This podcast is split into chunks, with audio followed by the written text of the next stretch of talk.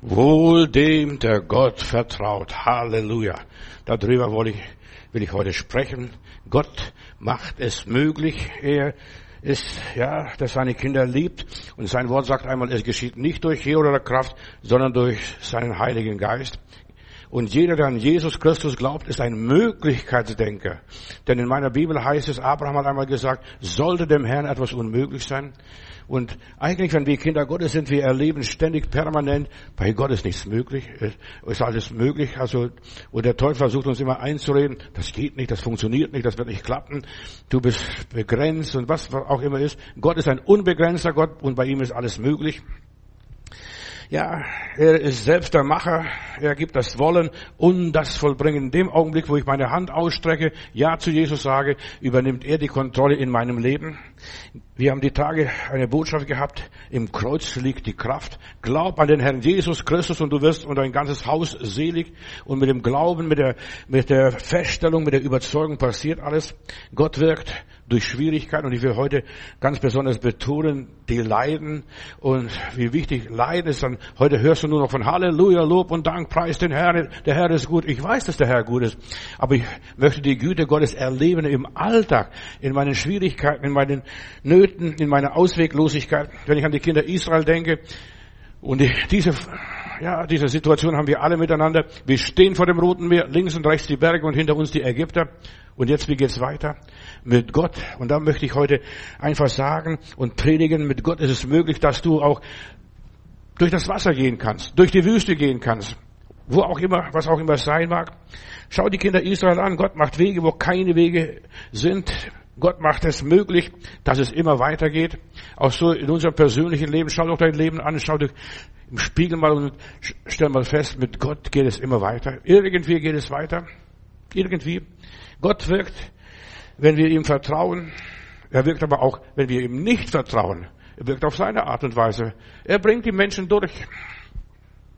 Er wirkt, indem er seine Gnade walten lässt. So Gnade ist Ausnahme. Und Gott macht immer wieder mal eine Ausnahme bei uns. Und wir erleben, wie die Kinder Israel, eine Ausnahme, dass Gott uns durch das Meer führt, durch die Wüste führt.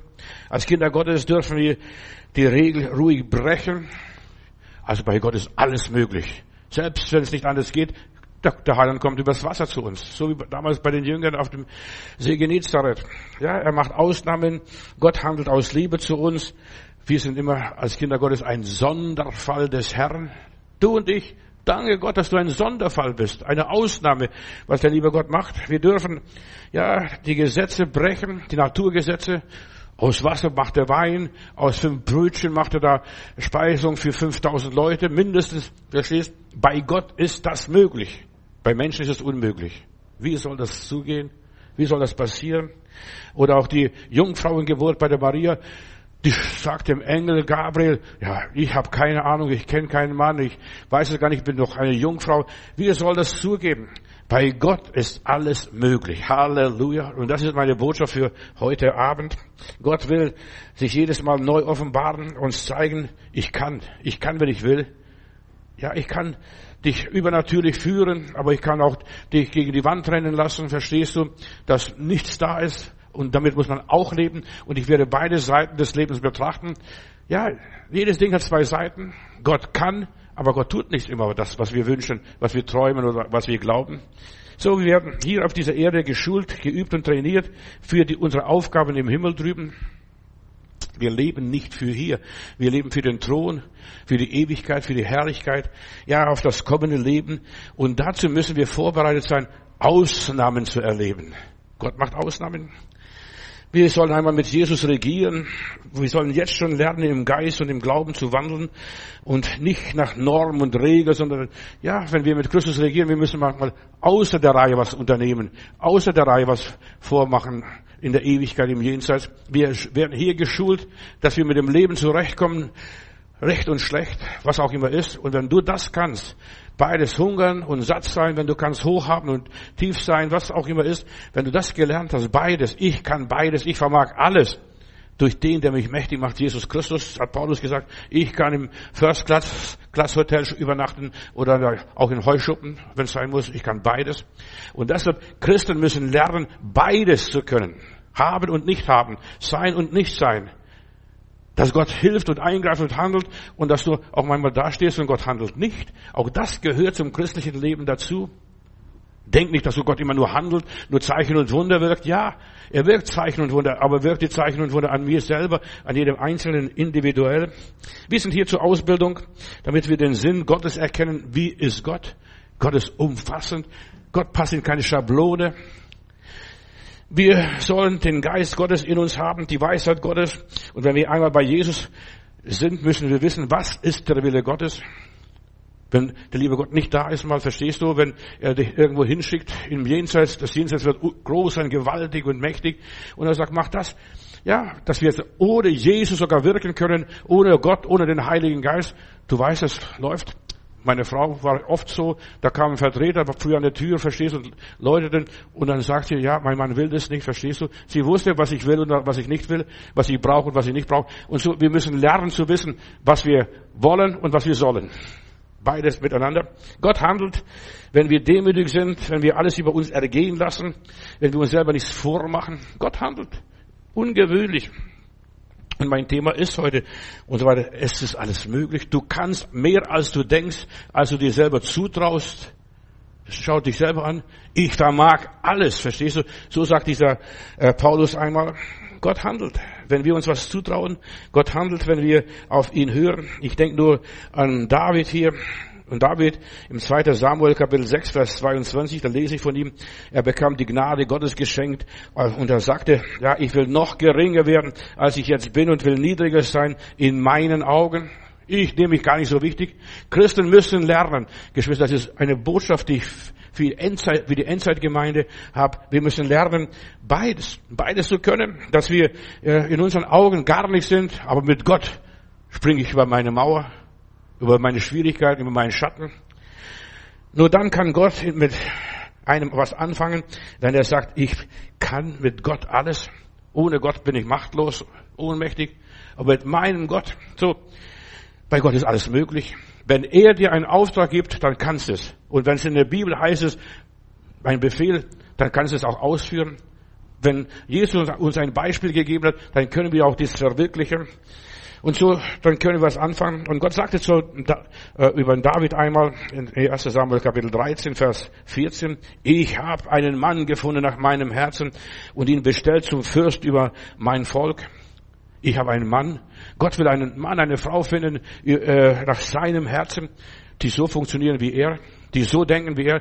In meiner Bibel heißt es ganz am Anfang, als der Teufel die Menschen versucht und verführte, ihr werdet sein wie Gott. Und das werden wir auch sein. Durch die Gnade Jesu Christi, durch den Heiligen Geist, durch die Liebe Gottes, durch die Güte Gottes.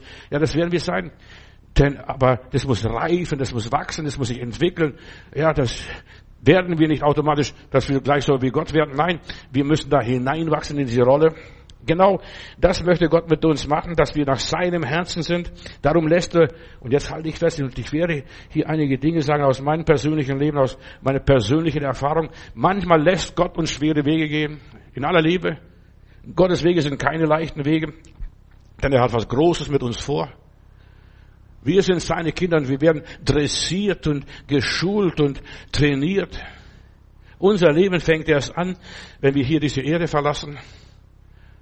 Mein Leben hat nicht angefangen mit meiner Geburt. Da kam ich nur in die Schule, erste Klasse, verstehst du? Da muss ich lernen gehen, da muss ich lernen stehen, da muss ich lernen beißen, da muss ich lernen mich durchzubeißen, durchzuschlagen, was auch immer ist. Das muss ich lernen, mal praktisch, natürlich als Mensch, aber dann auch als Erwachsener. Und erst im Jenseits beginnt mein richtiges Leben, wenn ich gestorben bin.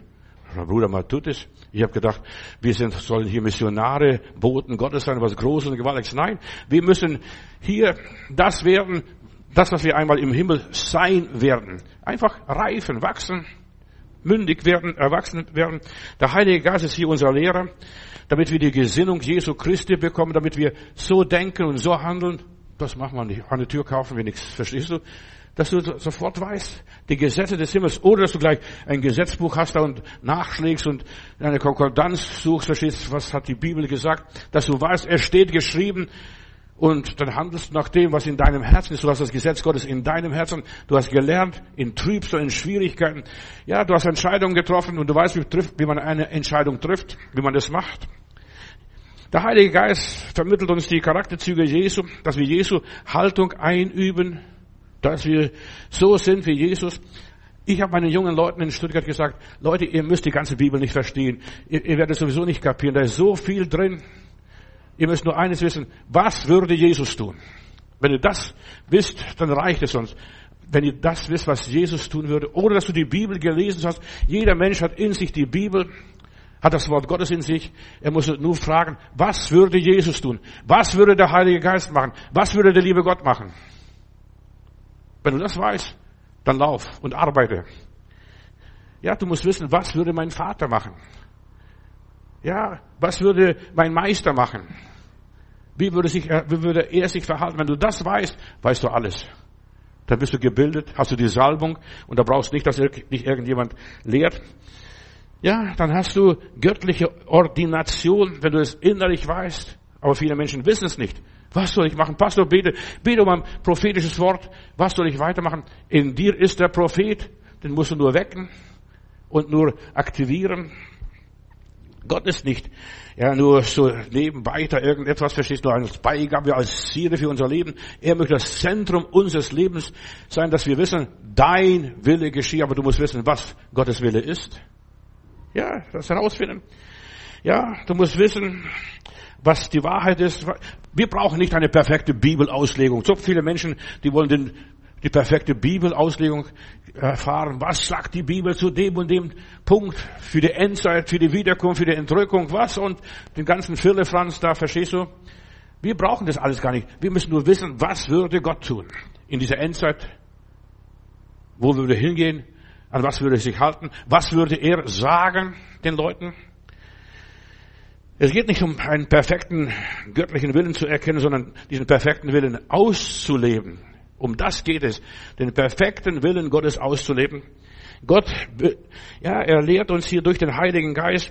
Wenn wir den Heiligen Geist haben, dann weißt du, was du zu tun und zu lassen hast. Fürchte dich nicht. So einfach geht es, dass du keine Angst hast und kein Angsthase bist. Wer in der Kraft des Heiligen Geistes dient, der kommt durch, wie auch immer. Es geschieht nicht durch oder Kraft, sondern durch meinen Geist. Den musst du hier haben und hier haben und sonst noch wo auch vielleicht in die Füße und in die Hände. Der Heilige Geist will uns bilden. Wer die Kraft des Heiligen Geistes hat, der weiß, was zu tun und zu lassen hat. Dass man einander lieben muss, dass man einander vergeben muss, dass man einander tragen muss, dass man für die Schwachen da sein muss, dass man für die Armen da sein muss. Ja, das weißt du selbstverständlich. Wenn du siehst, jemand leidet, dass du ganz anders reagierst als nur ein, als Egoist. Im Psalm 32, Vers 8 lese ich hier, ich will dich unterweisen, sagt der Herr, und dir den Weg zeigen, den du zu wandeln hast und sollst, und ich will dich mit meinen Augen leiten. Obwohl du es gar nicht siehst, verstehst du, und du von Gott nichts merkst, aber Gott will dich leiten, Bruder, Schwester. Das ist gewaltig. Und um unser Amt einmal auszuüben, müssen wir von Gott gelehrt werden, von Gott unterwiesen werden, bei Gott in der Schule sein. Und das ist mehr als nur eine Lebensschule oder Glaubensschule oder Bibelschule oder was auch für Schule sein mag. Gott schult und trainiert seine Leute selbst, dass sie Gott gefällig wandeln und nach dem Willen Gottes arbeiten, so wie er will, nach seinen Prinzipien, nach seinen Methoden, nach seinen Grundsätzen. Für seinen Dienst schult der liebe Gott seine Leute selbst. Und deshalb, wenn du dich für Jesus entschieden hast, dann bist du für den Thron bestimmt und du arbeitest in diese Richtung und du wirst von Gott geschult, trainiert, damit du ein Offizier mal wirst, ein General wirst, ein Glaubensgeneral, ein Held im Reich Gottes. Er führt dich in seine Methode ein, in seine Prinzipien ein, in seine Grundsätze ein. Er leitet dich. Du weißt es und plötzlich weißt es. Und du weißt es immer, wenn du Fehler mal gemacht hast, wenn du mal außer der Reihe getanzt bist. Verstehst du? Ich habe am meisten in meinem Leben gelernt, das, was ich nicht verstanden habe, wo ich Fehler gemacht habe, wo ich daneben getappt bin. Da habe ich am allermeisten gelernt. Ich habe mal einen Aufsatz geschrieben, das weiß ich noch wie heute, war so glücklich. Ich habe gedacht, ich weiß die Sache, ich weiß das Thema. Und dann wird das bis rot durchgestrichen, Thema verfehlt. Verstehst? Und da habe ich gelernt, auf mein Thema aufzupassen, bei meinem Thema zu bleiben und auch immer wieder zum Thema zurückzukommen. Thema verfehlt. Verstehst du? Wir denken manchmal, ich weiß das alles vom Leben her. Verstehst du? Ja. Dieses Leben und das Leben bei Gott ist was ganz anderes in zwei Paar Stiefeln.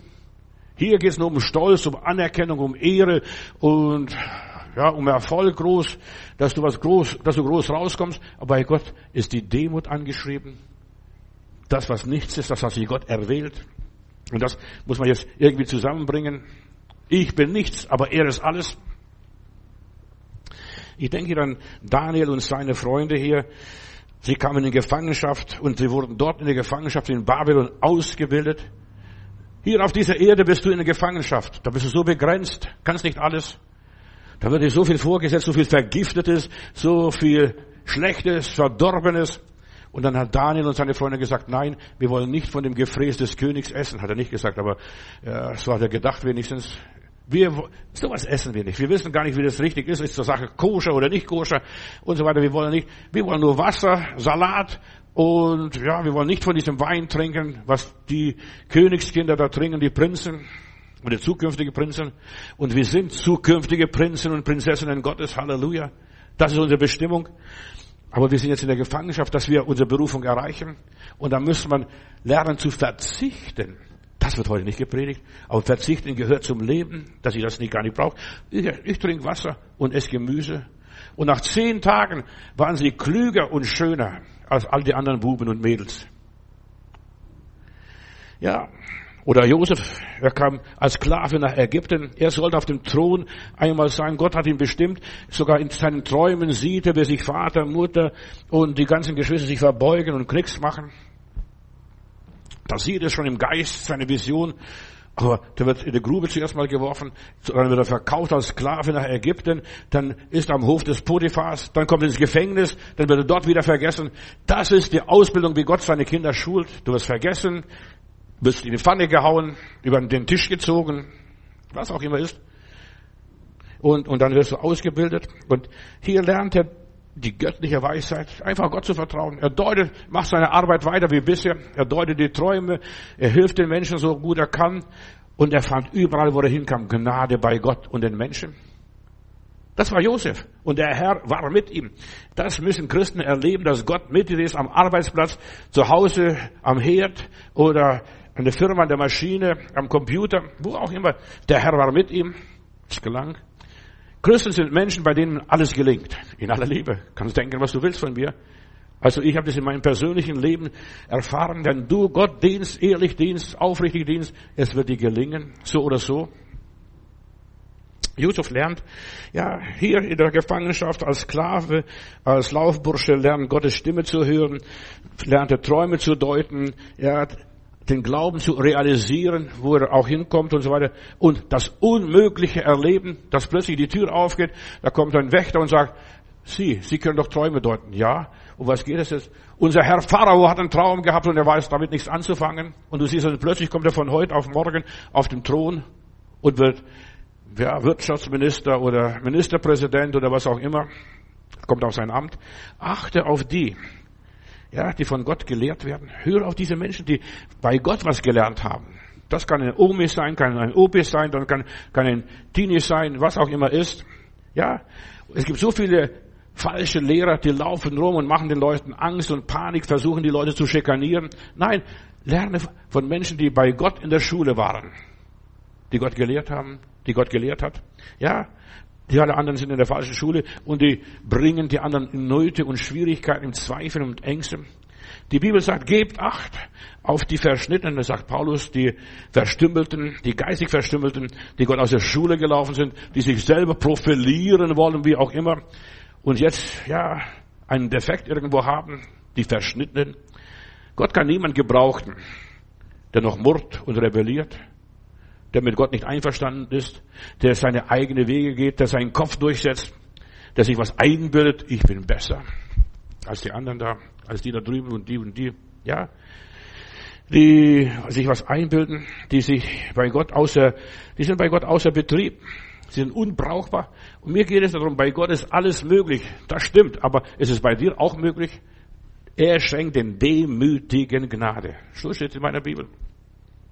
Gebt Acht auf die, die nicht im Geist wandeln, die nicht im Geist Gott dienen, die nur auf das Fleisch achten. Hat er eine Hornbrille? Ist er gebildet? Ist er studiert? Hat er einen Doktor? Ist er Professor? Was ist er von Beruf? Wie ist seine Familie? Ist er ein Adliger? Hat er blaues Blut in seine Adern? Vergiss es. Gott sind manchmal Lumpen viel lieber als hochgestellte und hochgebildete Menschen, die sich was einbildet. Mein Vater war das und das oder meine Mutter. Achte nicht auf die, die aufs Fleisch achten, die nur Süßholz raspeln, nur von der Liebe und vom Frieden und von der Gnade und der Güte reden. Achte nicht auf diese Leute. Ja. Man muss den Leuten die Wahrheit sagen. Was ist die Wahrheit? Und die Wahrheit macht uns frei. Fang an, auf Leute zu hören, die den Weg Gottes gehen oder gegangen sind, die am Ziel sind. Die Verführung wird in der Endzeit so groß sein. Vergiss den ganzen Quatsch, was die Leute erzählen. Große Erweckung wird kommen, das wird kommen und das wird kommen und das wird kommen. Der Abfall wird kommen. Und wenn der Heiland kommt, da sagt er, meinst du, dass ich noch Glauben finden auf die, werden auf dieser Erde? Ja, es gibt ein Leben vor Corona und es gibt ein Leben nach Corona. Da, hat so viel abgenommen in diesen letzten zwei Jahren, was da passiert, also zweieinhalb Jahren. Wenn die Zeit nicht verkürzt würde, würde kein Mensch selig werden. Das ist, was in der Endzeit angesagt ist. Aber den Leuten wird da Süßholz geraspelt. Wir sind mitten in der Endzeit, Geschwister und Freunde. Jeder Einzelne mit uns, wir gehen aufs Ende. Ja, haben wir das Ziel erreicht oder haben wir das Ziel nicht erreicht? Ist Gott bei uns reell geworden oder nicht? Wie sieht's aus? Wenn Probleme kommen, was machst du mit deinen Problemen? Rennst du vom, rennst du vom Seelsorger zu Seelsorger, vom Pastor zu Pastor, von Gemeinde zu Gemeinde, von einem Evangelisten zum anderen? Ich habe eines gelernt und den Leuten versuche ich immer wieder zu sagen, geht ins Gebet. Redet mit Gott. Ja. So wie dieser Daniel und seine drei Freunde. Lass uns probieren, Wasser und Gemüse zu essen. Verstehst du? Was ganz Natürliches zu tun, was ganz Praktisches zu tun. Wasser gibt's überall auf der Welt und Gemüse wirst du auch bekommen. Da musst du nicht bald keine Mehrwertsteuer mehr bezahlen für das Gemüse, ja? Wir sind mittendrin der Endzeit und es geht um alles oder nichts. Es geht um deine Krone, es geht um deine Seligkeit. Es geht um deine Berufung. Deine Berufung ist nicht Pastor zu sein oder Missionar zu sein oder irgendwo groß zu glänzen, irgendwo mit Mikrofon stehen und singen und loben und preisen den Herrn. Nein, das machen wir erst, wenn wir drüben im Himmel sind, auf der anderen Seite vom, vom Jordan. Das machen wir im gelobten Land. Wir sind für den Thron bestimmt, Geschwister. Und da bin ich fest überzeugt, jeder Einzelne, der hier über diesen Planeten Erde geht, ist für den Thron bestimmt. Aber ob er dorthin kommt oder nicht, das bestimmt er selber. Jesus sagt, ich richte niemand. Der Heiland wird niemand richten. Wir bestimmen, wie wir gelebt, gehandelt, reagiert, uns verhalten haben. Das wird einfach ausschlaggebend sein für die, die Zeit da drüben. Ja. Viele haben es nicht gemerkt, um was es geht. Der Teufel versucht, die Christen zu, umzuprogrammieren, ganz besonders die Christen, die lieben Heilandsleute. Ja, und sie haben es nicht gemerkt. Das ist ihnen gar nicht aufgefallen, dass sie umprogrammiert wurden. Du musst groß rauskommen, große Gemeinde, großes Haus, was weiß ich, einfach glänzen. Nein, wir sollen matt werden, schachmatt, ja, dass wir nichts mehr können. Herr, alles bist du. Ohne dich, was bin ich? Ich brauche dich, oh, ich brauche dich, Jesus, ja, ich brauche dich. Ich muss dich immer haben. Und, äh, und so viele Menschen sind falsch programmiert. Erweckung. Ja, ich kann schon seit 70 Jahren nicht mehr schlafen. Verstehst du? Ich habe meine Erweckung. Und Gott weckt mich jedes Mal ganz neu. Johannes, wie sieht es bei dir aus? Bist du bereit? Bist du eine kluge Jungfrau? Bist du bereit? Brennt deine Lampe, wenn der Bräutigam kommt? Hast du Öl in deiner Lampe? So viele Christen fahren jetzt schon auf Sparflamme die, und die Lampen verlöschen. Und das war bei den Klugen und bei den Törichten. Wo sind wir denn? Wo sind wir denn? Ja. Was kommt auf uns zu? Krieg, teure Zeiten, der Antichrist, der Abfall. Das kommt auf uns zu. Pass auf. Und es wird auch eine Zeit geben nach Ukraine. Die Welt wird sich verändern und die Welt verändert sich riesig jetzt, massiv. Die Sanktionen, was da dem Putin gelten sollen, das trifft uns selber. Und in Deutschland, Geschwister, es tut mir so leid, das zu sagen, in Deutschland werden die Leute, die armen Leute noch ärmer als sie sind. Die werden noch ärmer. Alles wird teurer, alles wird teurer. Kannst nicht mehr ins Kino gehen, kannst das nicht mehr. Wer soll das alles bezahlen? Kannst bald nicht mehr essen gehen. Nix. Döner kostet bald 10 Euro. Ja, jetzt, es wird alles teurer. Wir gehen teuren Zeiten entgegen. Die Gurke oder was auch immer ist, ist gleich das Doppelte und Dreifache. So viel. Ja, in so einer Zeit leben wir. Und deshalb ist es wichtig, dass wir den Herrn kennen, dem Herrn vertrauen, dass er uns durchbringt. Sollte dem Herrn etwas unmöglich sein? Nein, ist das nicht unmöglich. Gott kann aus wenig viel machen. Und wir werden lernen, Brüder und Schwestern, so ein so einen Kanten zu nehmen, über diesen Kanten zu beten, vor dem Herrn zu erheben und sagen, danke Vater. Und wie wir, wir werden wieder lernen, Brot zu vermehren, ohne Bäcker und ohne Metzger, verstehst du? Wachteln einfangen, was auch immer ist. Wir werden Dinge tun, die wir gar nicht wollen, nicht einmal können. Wir sind am Ende der Zeit der Zeitgeschichte und so weiter. Jesus wird bald kommen, wird er Glauben finden, wird er diesen Berge versetzenden Glauben finden in unserem Leben, in unseren Tagen, in unserer Umgebung, wird er das finden, wie wird es aussehen? Er wird viel Aberglaube finden, viel Esoterik, viel religiösen Spuk. Die meisten Christen, bei ihnen ist der Glaube ausgewandert, das geistliche Leben, schau doch die Leute an, ist verkümmert, und sie sind unterbelichtet und unterentwickelt. Der Glaube ist erschüttert. Wo ist mein Gott? Ich bete, ich bete, ich bete und da passiert nichts. Sei doch froh, dass nichts passiert. Dass du sagst, Bruder Matthäus, was sagst denn du? Ja, ich sag das. Du musst lernen, auf Gott vertrauen, dein Vertrauen zu setzen und nicht auf die Umstände, nicht auf das Äußere, auf das Fleisch. So viele Menschen beten, aber Gott kann sie nicht behandeln. Gott kann an ihnen nicht wirken. Gott sagt, mein Wille soll geschehen, mein Reich soll kommen, mein ist die Kraft und mein ist die Herrlichkeit. Paulus setzt sein Vertrauen auf die Erkenntnis Jesu Christi und jetzt halte ich fest, wie der Apostel Paulus hier lehrt und was er uns sagt. Er sagt, ich möchte Christus noch viel besser verstehen. Die meisten Christen verstehen Jesus nicht. Ja, kennst du Jesus? So schlau war ich auch mal, verstehst du? Bis mich jemand anderes belehrt hat, dann kommt jemand auf mich zu, als ich so ein Traktat jemand gibt mit der Überschrift, kennst du Jesus? Dann sagt er, mein Herr, kennen Sie Jesus? Ja.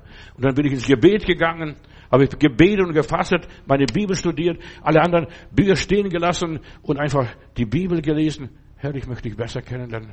Ich merke, ich kenne dich noch viel zu wenig. Auch der Apostel Paulus war in so einer Situation, Philippa Kapitel 3, Vers 10. Christus will ich erkennen.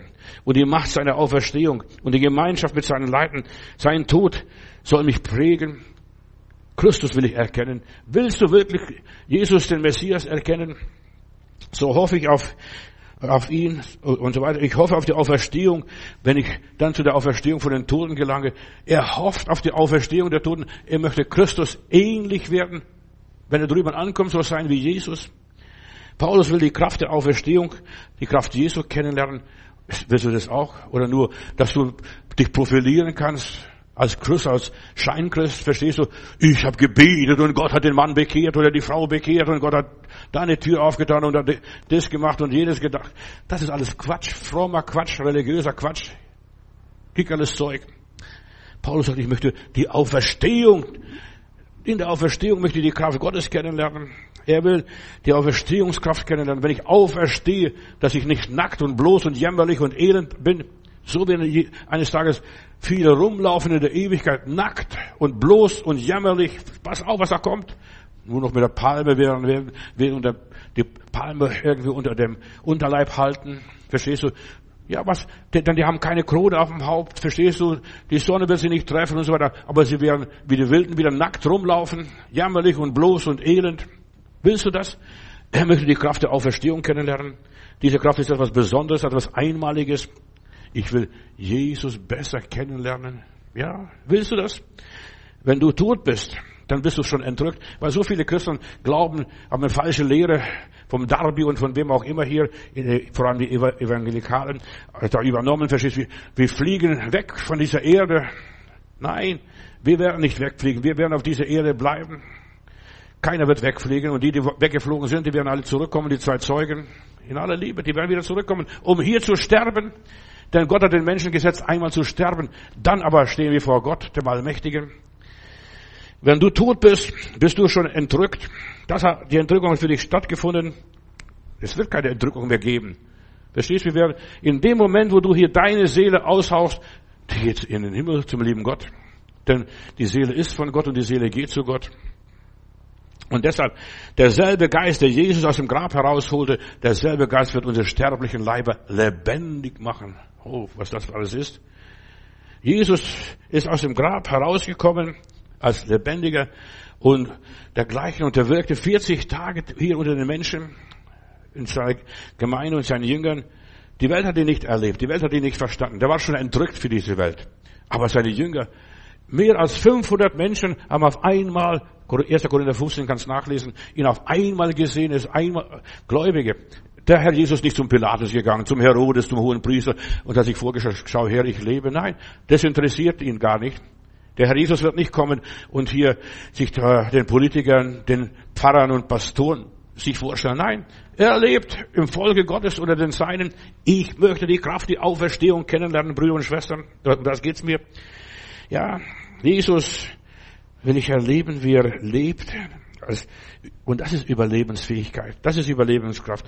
Das ist, das ist die Existenz, die wir haben sollen, wenn wir mal drüben sind. Wie wird es mal drüben aussehen? Paulus sagt, ich will ich kennenlernen, mich mit ihm identifizieren. Er will sich mit ihm messen, vergleichen so, so wie Jesus. Was würde Jesus tun? Ja, was würde Jesus tun? Ich möchte ihm gleichgestaltet werden, sagt der Paulus hier, ihm ähnlich werden. Ich will seine Kraft kennenlernen. Nicht nur den Buchstaben, Jesus lebt, das Grab ist leer, Halleluja. Nein, du musst es erleben. Wie sieht es aus, wenn das Grab leer ist? Wie wird es in deinem Grab sein? Wo sind diese Christen, diese Jungfrauen? Ja, sie schlafen alle, die Klugen wie die Törichten. Aber die einen haben Öl und die anderen haben kein Öl mehr in ihrer Lampe. Denk an die Jünger im Garten Gethsemane. Die schnarchen. Verstehst du? Könnt ihr mit mir nicht eine Stunde wachen, hat der Herr gesagt. Und da geht es um Leben und Tod. Der Herr schwitzt Wasser und Blut. Den anderen verlöschen die Lampen. Bei den Klugen wie bei den Törichten. Beide sind gleich. Und der Teufel, der Widersacher, unser Widersacher geht umher und sucht, wen er verschlingen kann, wer da einschlafen kann, verstehst du? Den Sätze vom Fernsehen, Bibel TV, vom Internet Sätze da. Verstehst du auch an meine Predigten? Es geht nicht um meine Predigten, es geht, dass wir Christus kennenlernen. Das ist so wichtig. Ja, der Teufel soll, will die Menschen verschlingen. Gerade in dieser Corona-Zeit habe ich erlebt, so viele Menschen sind von der Gemeinde weggegangen, die, wir haben ja Bibel TV, wir haben den Evangeliumsrundfunk oder wir haben den Kirchenfunk da, ARD oder CDF. Ja, aber da, das ist nur Magerbrot, nur Knäckebrot vielleicht. Das mag gut sein. In der Zeit, wenn du nichts hast, aber wenn du die Möglichkeit hast, jetzt hast du Freiheit, in den Gottesdienst zu gehen, dann renn in den Gottesdienst und hör die Predigt oder lies selber die Bibel, studier selbst die Bibel. Was auch immer sei. Ja, der Teufel geht umher und versucht die Menschen von der Liebe Gottes, die Liebe zu Jesus wegzubringen. Und ich hab wieder dich, sagt der Herr in einer Gemeinde, Urgemeinde, das war die Gemeinde in Ephesus. Und ich hab was wieder dich, weil du die erste Liebe verlässt. Und so viele Christen haben die erste Liebe verloren. Frag sie, wo ist die erste Liebe? Liebst du noch Jesus so wie am ersten Tag deines Glaubens? Ach, da konntest du erzählen, das war der schönste Tag, seit Jesus in mein Leben kam. Hättest alle umarmen können, alle küssen können und da war dir kein Weg zu weit. Da bist du gerannt, um in einen Gottesdienst zu kommen, Geschwister zu treffen. Ja, als die Grenze sich damals durch die Rumänen sich öffnete und als die Rumänen zu uns kamen, von Wannsee bis zu uns nach Kreuzberg kamen sie zu Fuß ja, das sind zwar 10, 15 Kilometer, das kamen sie zu Fuß zum Gottesdienst, sie sind morgens früh weggegangen, damit sie um 10 Uhr bei uns im Gottesdienst sind. Würdest du das heute noch machen? Ja, da geht keine Straßenbahn, da fährt keine U-Bahn, da geht kein Bus, verstehst du? Ja. Christen sind faul geworden in aller Liebe. Bei Gott ist nichts unmöglich. Aber ist es bei uns noch möglich, was, irgendwas zu erreichen? Du kommst schon in das Jenseits, da brauchst du keine Sorgen machen. Dort will Gott dich haben und das, du wirst nicht weglaufen können. Gott hat gesetzt, jede Menschen zu sterben und dann das Gericht Gottes für Gläubige wie für Ungläubige. Dann müssen wir uns vor Gott verantworten. Was war dein Leben? Hast du das Leben gelebt, das ich dir befohlen habe zu leben? Hast du die Erde untertan gemacht? Hast du geherrscht? Hast du dich multipliziert? Im Jenseits gibt es Stufen, Geschwister. Das will ich ganz frei weg sagen. Die meisten glauben da, das sind alles ein, ein Brei im Himmel. Nein, das ist kein Eintopf im Himmel. Im Himmel gibt es viele Stufen. Die, wo viele zur Gerechtigkeit gewiesen haben und die selbst gerecht geworden sind, die werden strahlen wie der Glanz des Himmels. So steht es im Propheten Daniel. Die große Masse, die große Mehrheit wird keine Kronen haben. Da werden nur ein paar Kronen haben. Verstehst du? Offenbarung Kapitel 7, Vers 9. Die anderen werden nur mit Palmen wedeln. Groß ist der Herr, der Herr ist groß, Halleluja. Aber du wirst den Herrn gar nicht sehen da vorne, verstehst du? Da wird keine Leinwand sein, die übertragt und dergleichen. Ja, da vorne ist der Herr, aber du bist ganz weit weg von der ganzen Geschichte. Offenbarung 7, Vers 9. Die Frage ist, wirst du auf dem Thron mit Christus sitzen und mit ihm regieren? Ja, du bist für den Thron bestimmt, Bruder, Schwester. Und das ist möglich. Gott hat dich bestimmt. Das kannst du erreichen. Du gehörst auf den Thron und nicht woanders. Du bist geboren worden hier durch, den, durch Menschen, um zu herrschen. Du bist gerettet worden, einmal mit Christus zu regieren. Wenn du sowieso den Thron nicht erreichst, bitte halte jetzt fest. Ich sage dir eine ganz große Wahrheit. Sei nicht schockiert. Im Himmel kommst du so oder so. Verstehst du, sei nicht schockiert. Wenn, ja, wenn du den Thron nicht erreichst, wenn du deine Bestimmung, deine Berufung nicht erreichst, dann ist alles für die Katz. Ja, dann wäre wär besser, du hättest dich gar nicht bekehrt und den ganzen frommen religiösen Stress nicht mitgemacht und dir alles das erspart, die ganze Rennerei, die ganzen Opfer, die ganzen Spenden, was auch immer ist. Wenn es wenn du nicht das Ziel erreichst, deine Berufung, dann ist doch alles umsonst. Also mir wäre es umsonst, würde ich sagen, komm, lasst uns essen und trinken, morgen sind wir tot. Hebräer Kapitel 12, Vers 14. Wir müssen der Heiligung nachjagen, steht in meiner Bibel, ohne die niemand den Herrn sehen wird. Wo sind die Menschen, die der Heiligung nachjagen? Die machen alles mit mit der Welt. Und dann am Schluss heißt es wie beim Demas, er hat die Welt lieb gewonnen. In Lukas Kapitel 16, Vers 16, da heißt es nur, die, die Gewalt anwenden, die reißen das Reich Gottes an sich. Nur die Gewalt anwenden. Die sagen, ich muss unbedingt das Ziel erreichen, koste was es wolle. Nur Gewaltmenschen kommen ans Ziel. Ja, die alles dran setzen. Du bist errettet, um einmal mit Jesus zu regieren, um einmal mit ihm auf dem Thron zu sitzen und so weiter. Das ist deine Berufung. Macht deine Berufung fest. Steht immer wieder in der Bibel. Macht eure Berufung fest. Nicht nur, dass du ja ein Wanderprediger wirst oder sonst noch was. Ein guter Mensch. Dazu sind wir nicht da. Es ist höchste Zeit. Bald wird das Boot untergehen. Rette, wer sich retten will und kann. Der Teufel setzt alles dran und ja, und das ist sein Ziel, dass er es erreicht, dass du das Ziel nicht erreichst. Er versucht dich abzuhalten, wo er nur kann. Und das ist, er sucht, wen er verschlinge. Lerne mit Jesus auf dem Wasser zu gehen, im Glauben zu wandeln. Jesus macht es möglich. Er sagt, schau auf mich, lern von mir. Ja, schau nicht auf die Stürme, schau nicht auf die Schwierigkeiten und Widerwärtigkeit der Umstände und schau nicht auf die anderen. Wer geht noch mit? Verstehst du? Dich soll gar nicht interessieren, wer noch mitgeht. Geh du deinen Weg. Den Weg mit dem Heiland. Es ist nicht leicht, jemand, ja, hier vorzubereiten und zu predigen.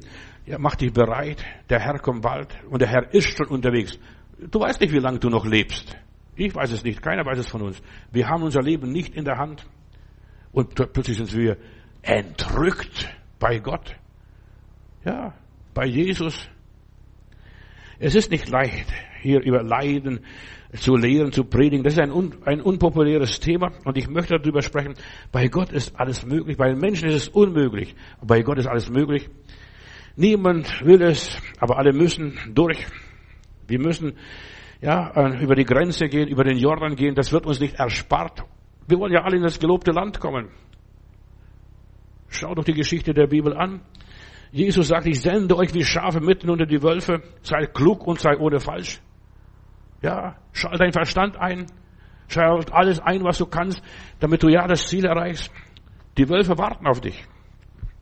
Aber vertraue dem Herrn. Bei Gott ist es möglich, dich vor den Wölfen zu bewahren. Bei Gott ist es möglich, dich vor den Löwen zu bewahren. Bei Gott ist es möglich, dich äh, vor den Bären zu bewahren. Und bei Gott ist es auch möglich, dich vor den falschen Brüdern zu bewahren. Dann bist du durchgeschickt. Du musst durch die Hölle durch.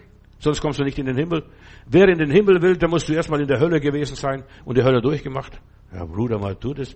Wir wollen doch von der Herrlichkeit was hören. Ja, du kommst in der Herrlichkeit, wenn du es richtig machst. Wenn du richtig trainierst, so wie ein Sportler für die Goldmedaille. Paulus schreibt in 2. Korinther 11, ab Vers 17, was ich jetzt rede, ja, was, das ist auch bei mir, das rede ich nicht dem Herrn gemäß womöglich, sondern wie eine, in einer Torheit, weil das Rühmen, das bringt doch nicht viel, verstehst du? So schreibt der Apostel Paulus hier. Viele rühmen sich nach dem Fleisch, ich will mich aber auch rühmen und dann sagt Paulus nach dem Fleisch, was er alles durchgemacht hat. Überleg einmal, du bist in den Himmel gekommen, du musst einiges durchmachen. Trainieren, trainieren, trainieren und nochmals trainieren und nochmals trainieren. Ja. Viele rühmen sich nach dem Fleisch, ich auch, sagt Paulus, denn ich, ich ertrage gerne Narren, ihr, die ihr klug seid, liebe Korinther und so weiter. Ihr ertragt auch jeden, der knechtet, der einfach euch ausnützt und so weiter, der euch gefangen nimmt. Wenn sich jemand über euch erhebt und sich groß macht und so weiter, wenn sich jemand mir ins Angesicht schlägt und Paulus erzählt jetzt alles, was in seinem Leben passiert ist, hat dich schon jemand in der, ins Angesicht geschlagen? Hat dich jemand angespuckt? Hat dir jemand die Dornenkrone aufgesetzt? Ja. Zu meiner Schande muss ich sagen, dazu waren wir zu schwach. Aber wo eine Kühn ist, ich rede wie ein Narr, da bin ich auch zu kühn und sie sind Hebräer, die Juden sagen, die sagen, wir sind Juden und so weiter. Ich bin auch ein Hebräer. Ich bin ein Israelit, sagt er. Ich auch. Ich bin von den Nachkommen Abrahams einer davon und so weiter. Sie sagen, ich bin Diener Christi, ich rede wieder alle Vernunft, ich bin's auch und weit mehr. Ich habe mehr gearbeitet wie die alle zusammen, sagt Paulus. Ich bin öfters gefangen gewesen, ich habe mehr Schläge erlitten, ich bin oft in Todesnöten gewesen. Das ist das, was Christen durchmachen, Todesnöte. Eine, eine Pastorin hat einmal gesagt, ich sterbe täglich meinen Tod, ich muss täglich sterben. Ich muss täglich gekreuzigt werden. Ja. Von den Juden habe ich fünfmal erhalten, 40 Geißelhiebe, weniger einen. Ich bin dreimal mit Stöcken geschlagen worden, einmal gesteinigt worden, dreimal habe ich Schiffbruch erlitten. Überleg einmal, wie oft hast du schon Schiffbruch erlitten? Totalschaden. Ja, einen Tag und eine Nacht trieb ich auf, auf dem tiefen Meer. Ich bin oft gereist. Ich bin in Gefahr gewesen durch Flüsse, in Gefahr durch Räubern, in Gefahr von meinem eigenen Volk, also Judenvolk, in Gefahr von den Heiden, in Gefahr in Städten, in Gefahr in der Wüste, in Gefahr auf dem Meer, in Gefahr unter falschen Brüdern. Tun sie in den Himmel kommen? Das musst du durchmachen, was hier der Paulus erzählt. Da kommst billige kommst nicht weiter. Das ist das, der Preis für das Ticket, dort, um ans Ziel zu kommen. Ja, ich habe mehr Hunger gelitten und Durst gelitten. Ich war in viel Fasten, in Frost und Blöße und außerdem auch noch alles, was dort täglich die Gemeinde betrifft, die ganzen Sorgen um die Gemeinden. Viele Christen sind diesen Gefahren weggelaufen. Pastor, bet für mich, guck mal, jetzt schlagen sie mich. Oder guck mal, was die da machen. Verstehst du? Ja, oder? Jetzt habe ich Schiffbruch erlitten. Und sie haben ja, sich dieser Sache nicht gestellt. Wir müssen den Schwierigkeiten uns stellen. Das gehört zum christlichen Leben dazu. Paulus weiß, im Leiden wachse ich, im Leiden reife ich mich, im Leiden werde ich stark, im Leiden werde ich abgehärtet. Das ist, das gehört dazu. Und Gott zeigt seine Stärke im Leiden. Lass dir an meiner Gnade genügen, denn meine Kraft ist in den Schwachen mächtig im Leiden. Der war ein ganzes Jahr lang krank, der konnte gar nicht missionieren, was auch immer gewesen ist. Im Leiden macht man die stärksten Erfahrungen. Im Leiden, da steckt ein Prozess drin der Verwandlung und Veränderung. Wer leidet, der ruht, der liegt. Ein ganzes Jahr lang lag er da irgendwo, wurde von den Geschwistern betreut. Und wenn einer krank ist, der ruht. Was macht so ein Kranker? Der will ins Bett, geht ins Krankenhaus, auf der Intensivstation womöglich und so weiter und legt sich ins Bett. Ja, und das ist, was wir brauchen, um ans Ziel zu kommen, die Ruhe Gottes, dass wir ruhen. Der Heiland schlief im Boot, in der Schwierigkeit. Wenn einer leidet, dann sorgen andere für ihn, für den Paulus hier. Ihr habt für mich gesorgt, ihr wart so lieb, Geschwister, danke Gott und preis sei dir, o oh Herr, dass ich solche liebe Geschwister habe, verstehst Das hat er gesagt. Dann helfen andere ihm, dann übernehmen andere seinen Platz und dienen weiter als die Apostel ausgepeitscht wurden, Apostelgeschichte 4, Vers 33, da haben sie gebetet, gingen zu den ihrigen, die gingen nicht irgendwo zu Hause zu essen oder sonst wo auf, ja, und hauten nicht ab irgendwo in der Weite. Nein, sie gingen zu den ihrigen, die gebetet haben. Und als sie alle gebetet hatten, wurden sie erfüllt mit dem Heiligen Geist, dass die Wände sogar wackelten. Sie bekamen Freimut und Kühnheit, noch mehr von diesen Sachen. Sie haben nicht gebetet, oh lieber Gott, nimm diese Dinge weg. Nein, Herr, wir sind gewürdigt worden. Und genau das ist, das ist unsere Ausbildung. Wir werden gewürdigt in der Armee Gottes. Das gehört zu der Grundausbildung in unserem christlichen Leben. Die Auferstehungskraft wird erst nach dem Leiden wirksam. Zuerst muss er gestorben werden und dann erst kannst du auferweckt werden. Dann gibt es die Erweckung. Dann gibt es das große Aufwachen. Nur wenn wir mit ihm sterben, werden wir auch mit ihm auferstehen, heißt es in der Bibel. Nur wenn wir mit ihm leiden, werden wir auch mit ihm herrschen. Lies die Bibel. Nicht nur das, was dir gefällt und dir schmeckt, nein, auch das, was dir nicht schmeckt. Diese bitteren Kräuter. Wer nicht mit ihm leidet, wird auch mit ihm nicht herrschen. Die göttliche Herrschaft hat etwas mit dem Leiden Jesu zu tun. Wer nicht mit ihm geht, kommt auch nicht dort an, wo er ist. Wer ein himmlischer Örter ankommen möchte, der muss jetzt sich strikt an Jesus halten. Herr, ich lass dich nicht, ich lass dich nicht, ich lass dich nicht. Wer sich mit dem Leben Jesu identifiziert, der kann sich ja auch mit dem Sieg Jesu sich identifizieren. Wer sich mit der Schmach Jesu sich identifiziert, der darf auch sagen, ja, Herr, ich identifiziere mich mit deiner Herrlichkeit, mit deiner Größe, mit deiner Macht.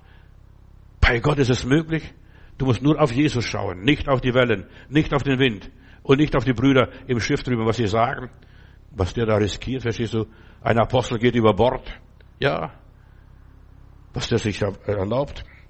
Ja, im Leben mit Jesus ist, das ist ungewöhnlich, das ist unnormal, das ist aufregend. Ja, mit Gott zu leben ist aufregend, Brüder und Schwestern. Jesus nachfolgend ist, dort sein, wo Jesus ist, wo Jesus nicht ist, da gehst du auch nicht, da hast nichts zu suchen, nichts verloren. Und das tun, was Jesus befohlen hat. Jesus ist immer, und jetzt komme ich noch zu einem Punkt nach Markus 6, immer, er hat seine Jünger immer vorgeschickt. Und der Herr schickt dich voraus. Hat seine Jünger vorausgeschickt in einem Dorf, wo er hingehen wollte, geht hin und bereitet es vor, baut das Podium auf, baut das auf, baut das und so weiter, sucht einen guten Platz, wo gute Akustik ist. Er hat seine Jünger vorgeschickt, auch im Boot, fahrt mal ihr rüber, ich muss nach, ich muss da rüber gehen, und da kam ein großer Sturm. Gott schickt uns immer voraus, und wir müssen hier sein, wenn Jesus nachher kommt, wenn Jesus da ist, wenn Jesus seine Arbeit machen möchte.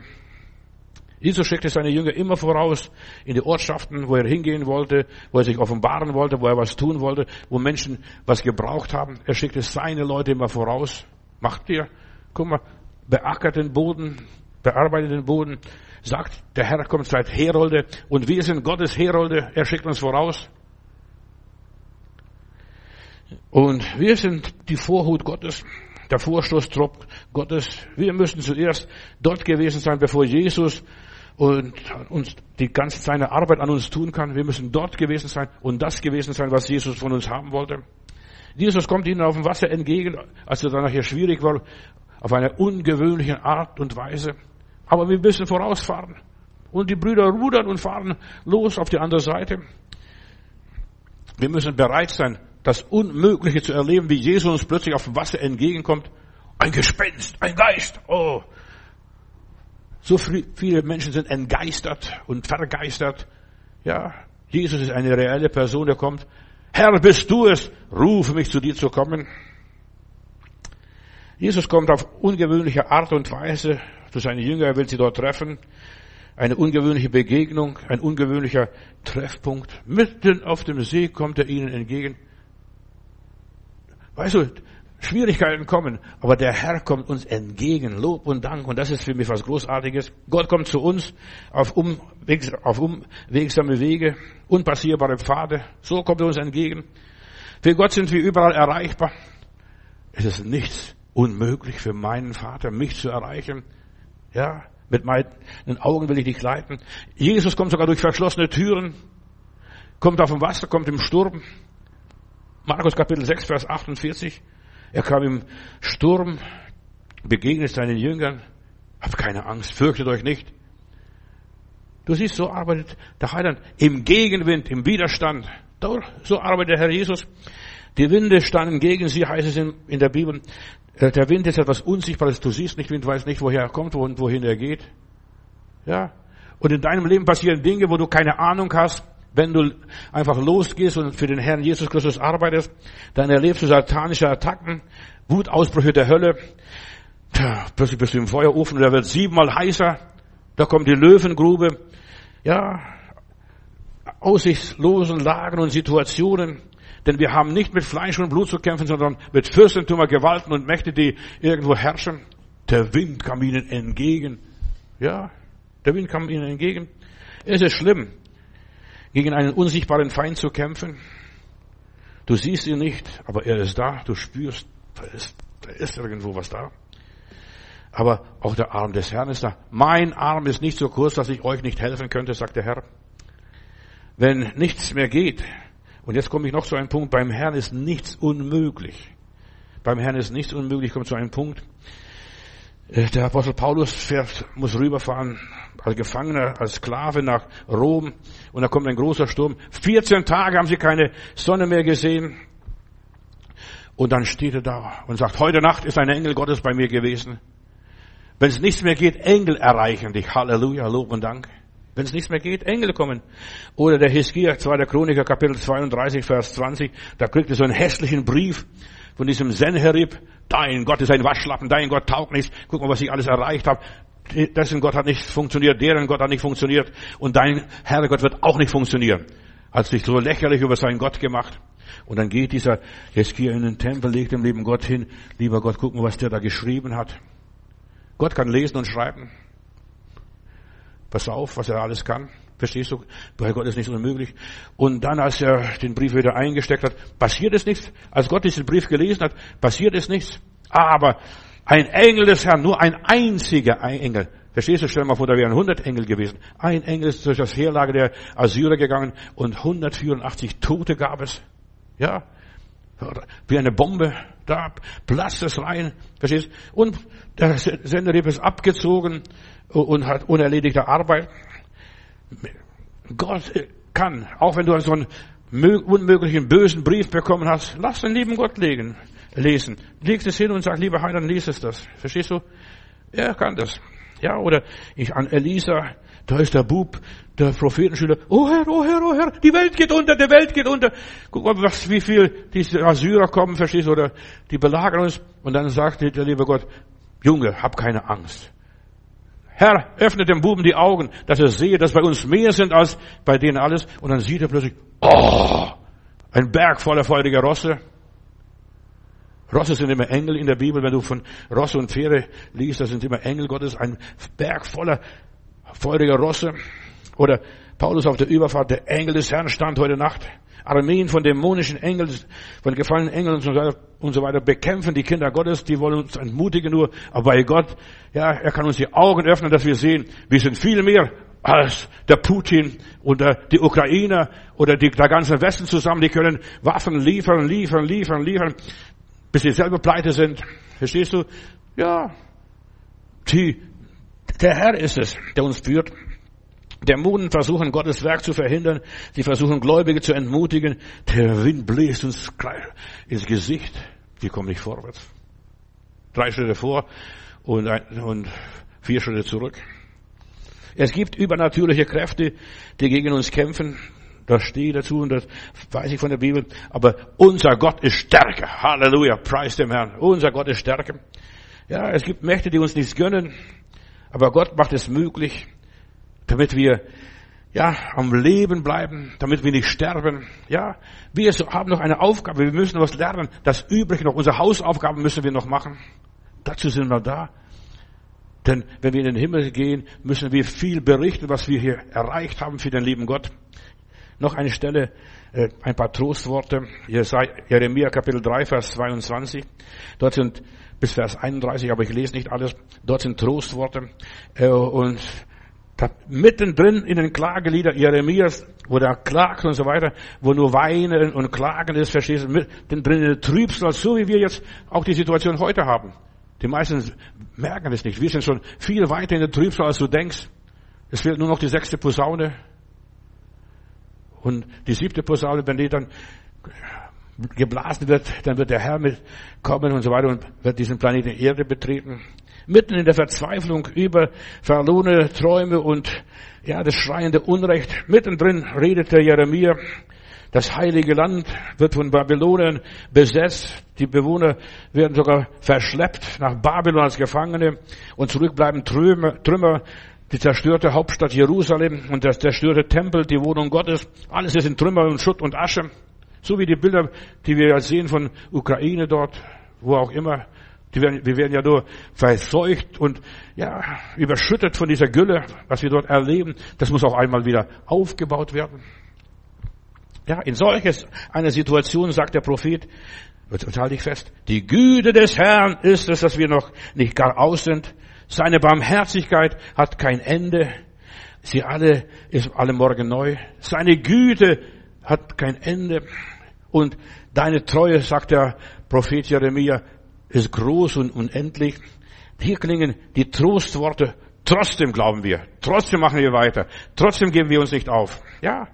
Die Treue Gottes. Jeremia hält es trotzig und mutig daran fest. Auch in dieser notvollen Erfahrung, was er macht. Gott ist barmherzig und Gott ist treu. Halleluja. Sollte Gott etwas unmöglich sein? Und meine Botschaft ist heute, ja, es ist nichts unmöglich. Oder ist es alles möglich? Ich kann drehen, wie ich will. Ich bin immer richtig. Ja. Jeremia hält es trotzig und mutig daran fest. Der Herr ist freundlich und dem, der auf ihn hart, heißt es weiter dann in diesem Abschnitt, den Menschen, der nach ihm fragt, der Herr ist treu. Es ist ein köstlich Ding, geduldig zu sein und auf die Hilfe des Herrn zu hoffen. Es ist ein köstlich Ding. Gib dich nicht auf. Ja, das ist die Botschaft. Bei Gott ist alles möglich. Auch wenn dein Leib erstorben ist, auch wenn das und jenes bei dir passiert ist, verstehst du, gib dich nicht auf. Halt fest an die Zusagen Gottes. Es ist kein Zufall, es ist ein Programm, verstehst du? Gott hat es eingefädelt, Gott hat es eingeleitet. Der Herr ist freundlich, er verstößt uns nicht auf ewig. Es sieht so aus, Hopfen und Malz ist verloren. Das ist alles verloren jetzt, verstehst? Ich kann mit diesen Geschwistern mitfühlen in der Ukraine, in den ganzen Gegenden, wo jetzt gekämpft ist. Da haben wir Hilfsgüter hingebracht, da habe ich gepredigt wochenlang. Ja, ich kenne das ganze Gebiet, ich kenne die Geschwister, aber da kannst du, kannst du ihnen gar nicht viel helfen. Verstehst? Das passiert, das läuft jetzt. Du kannst dieses Programm nicht stoppen, das Countdown läuft. Und nach dem Untergang gibt es eine Perspektive, weil Gott es gibt, weil Gott es da. Er verstößt nicht auf ewig, er betrübt wohl oder erbarmt sich wieder nach seiner großen Güte. Pass auf, was da passiert. Da wird Ukraine eines Tages besser stehen wie Deutschland, wie Berlin, wie der ganze Westen zusammen. Da wird wieder aufgebaut. Ich habe in Plötzlich hat der liebe Gott zu mir gesprochen, ich sollte nach Winkovsky, nach Jugoslawien fahren. Damals äh, war es noch Tito an der Macht und dergleichen. Und ich soll nach Winkovsky fahren und habe einen Auftrag von Gott, aber ich wusste keinen Auftrag. Ja, ich bin angekommen, habe gesagt, Geschwister, Gott schickt mich zu euch. Aber ich konnte nicht sagen, um was es geht. Verstehst du? Konnte nicht sagen. Und dann bin ich dort in Winkovsky und dann bete ich und dann gucke ich zum Fenster raus, da sehe ich eine Scheune und plötzlich sagt der Heilige Geist zu mir, sag den Geschwistern, die sollen die Scheune kaufen. Ja, als Eigentum. Und ich habe gleich das Geld, was ich dabei habe, alles denen gegeben und gelassen, habe, damit sie die Scheune kaufen können. Und dann bin ich wieder, dann habe hab ich gespürt, die Last ist weg. Und wenn Gott einen was gezeigt und gegeben hat, dann legt er eine Last auf, aber der hilft auch zu tragen. Und ich spüre, die Last ist weg, bin heimgefahren. Und dann brach, brach der Krieg in der Jugoslawien aus was dort war. Und was ist passiert? Eine amerikanische Bombe ist in diese Scheune, in das ganze Gehöft dort, was da war, hat eingeschlagen und es wurde zerstört. Und die Geschwister haben heute eine exzellente, die beste, die schönste Kirche von den Amerikanern aufgebaut als Strafe, weil sie da eine Bombe verfehlt haben. Du siehst, Gott macht keine Fehler. Kauf die Scheune. Es ist kein Zufall. Gottes Wege sind merkwürdig. Auch wenn wir lange nichts von Gott sehen und spüren, auch wenn es so weit weg ist, wo ist der liebe Gott? Da kamen sogar aus Vukovar, also auf der anderen Seite von der Donau, ja, wir haben ein großes Grundstück, wir können es schenken und so weiter. Sagt, warum hast du nicht prophezeit, dass wir bei uns die Kirche bauen sollen? Warum hast du gesagt, kauf die Scheune, verstehst du diesen Schuppen da, der sowieso nichts wert war oder groß wert war? Für Gott gibt es ja keinen Raum und keine Zeit, nur für uns. Wir müssen auf Gottes Stunde warten. Die Stunde Gottes kommt. Sollte dem Herrn etwas unmöglich sein? Gott will, ja, Gott will, dass wir das Leben leben und das Leben ausleben. Und Johannes Kapitel 11, da lesen wir, wer an mich glaubt, sagt der Herr, der wird leben, obgleich er stürbe. Das müssen wir tun. Das müssen wir tun. Selbst wenn, ja, selbst Jesus musste sterben, damit er auferstehen kann, damit er in den Himmel gehen kann. Gott macht es möglich, wo es unmöglich ist, Geschwister. Jesus ist die einzige Person in der Geschichte, die immer noch lebt, sich bester Gesundheit erfreut. Er hat so viele Zusagen gehabt und das erfüllt sich. Und das, was Gott dir versprochen hat, hier in seinem Wort, sein Wort ist Ja und Amen. Das wird in Erfüllung gehen. Und über tausend Jahre nach, vor seiner Geburt haben 18 verschiedene Propheten im Alten Testament angekündigt, seine Geburt, sein Leben, vorausgesagt bis, bis ins Detail, die Kreuzigung und für wie viel er verraten wird, wie viel Silberlinge, die Hinrichtungsmittel. Da gab es das Kreuz von, von Karthago noch nicht, verstehst, war noch nicht erfunden. Da hat schon die Propheten geweissagt, vom Kreuz gesprochen. Er wird am Holz hängen andere wichtige Personen der Geschichte, ja, die sind auf der Welt gekommen, um zu leben. Jesus kam auf diese Welt, um zu sterben. Und du und ich, wir sind hier auf dieser Welt, um zu sterben. Klingt schrecklich, aber Gott will uns auferwecken. Wir haben eine große Bestimmung. Unser Wandel ist im Himmel. Und von dort erwarten wir den Herrn. Deshalb, den Herrn Jesus möchte ich kennenlernen, hat der Paulus gesagt. Alle anderen Religionen, ja, sie haben einen Begründer, aber der ist tot. Ob Buddha, Moses, Abraham, Konfuzius, Mohammed, egal, die sind alle tot. Aber Jesus lebt immer noch, ja. Von allen Religionen der Welt hat Christentum den, als einzige Religion den Gründer, der noch am Leben ist, der den Tod überlebt hat. Und das ist die Botschaft des Evangeliums für mich persönlich. Er hat den Tod überwunden, er ist auferstanden und erlebt. Und dieser Jesus sagt, ich lebe. So stelle ich mir Jesus vor, ich lebe und ihr sollt auch leben. Halleluja. Selbst im Tod hat Gott ihn nicht verlassen. Gott verlässt uns nicht.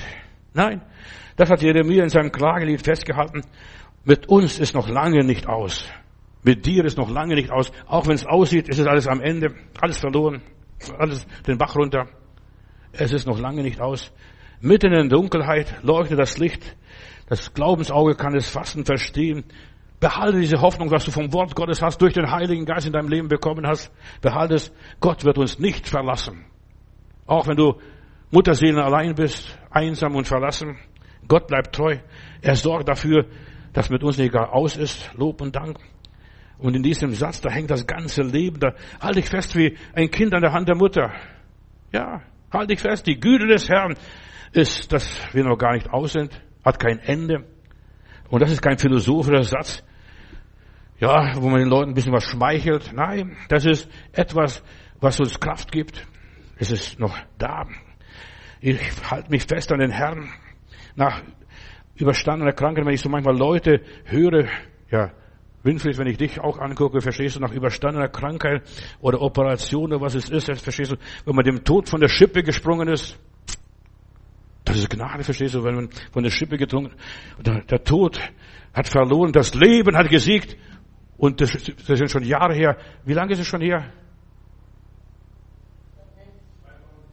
2006 kann, man nachrechnen. 2006 bis heute. Verstehst? Er ist dem Tod von der Schippe gesprungen. Wir haben da gebetet. Ich werde es nie vergessen, als, als, als wir an, an ihn gedacht haben. Man ist dem Tode nahe oft, aber das Leben ist größer und stärker und er siegt und hat gesiegt bis heute. Auch wenn Narben da sind. Ja, nach Corona ist nichts mehr das Gleiche. Ja, nicht mehr wie früher. Da hat sich vieles verändert. Nach Ukraine wird auch ganz was anderes sein. Da ist Angst und so weiter. Da bleibt das. Diese Narben bleiben. Jesus zeigt seine Wunden. Ich bin es. Ich bin es. Und das ist das Leben. Das ist, was der Herr Jesus uns vorgelebt hat und gezeigt hat.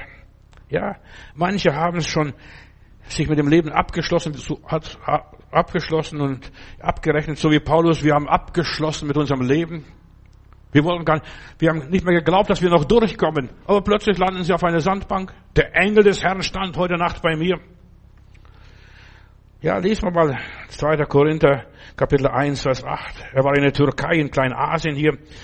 Denn wir sollen euch, Brüder und Schwestern, nicht verschweigen, die Bedrängnis, die wir in der Provinz Asia erlebt haben. Da war ich über die Maßen beschwert und unsere Kraft war so, dass wir am Leben verzagten und wir dachten, bei uns selbst zum Tode verurteilt zu sein. Und das geschah aber, damit wir unser Vertrauen nicht auf uns selbst setzen, nicht auf mich und nicht auf den und nicht auf jenen, sondern allein Gott vertrauen, der die Toten auferwecken kann.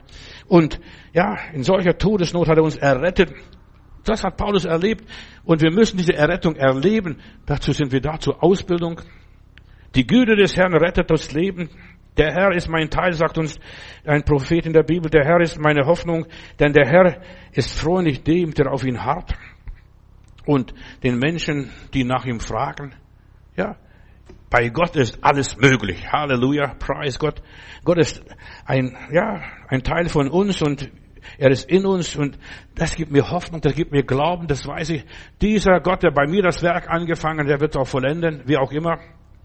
Mit Gottes Hilfe werden wir mit den vielen scheinbaren, unlösbaren Herausforderungen und Schwierigkeiten, ja, und den vielen Hürden, die wir in unserem Leben nehmen müssen, fertig. Mit seiner Hilfe. Und das ist, was Gott uns verheißen hat.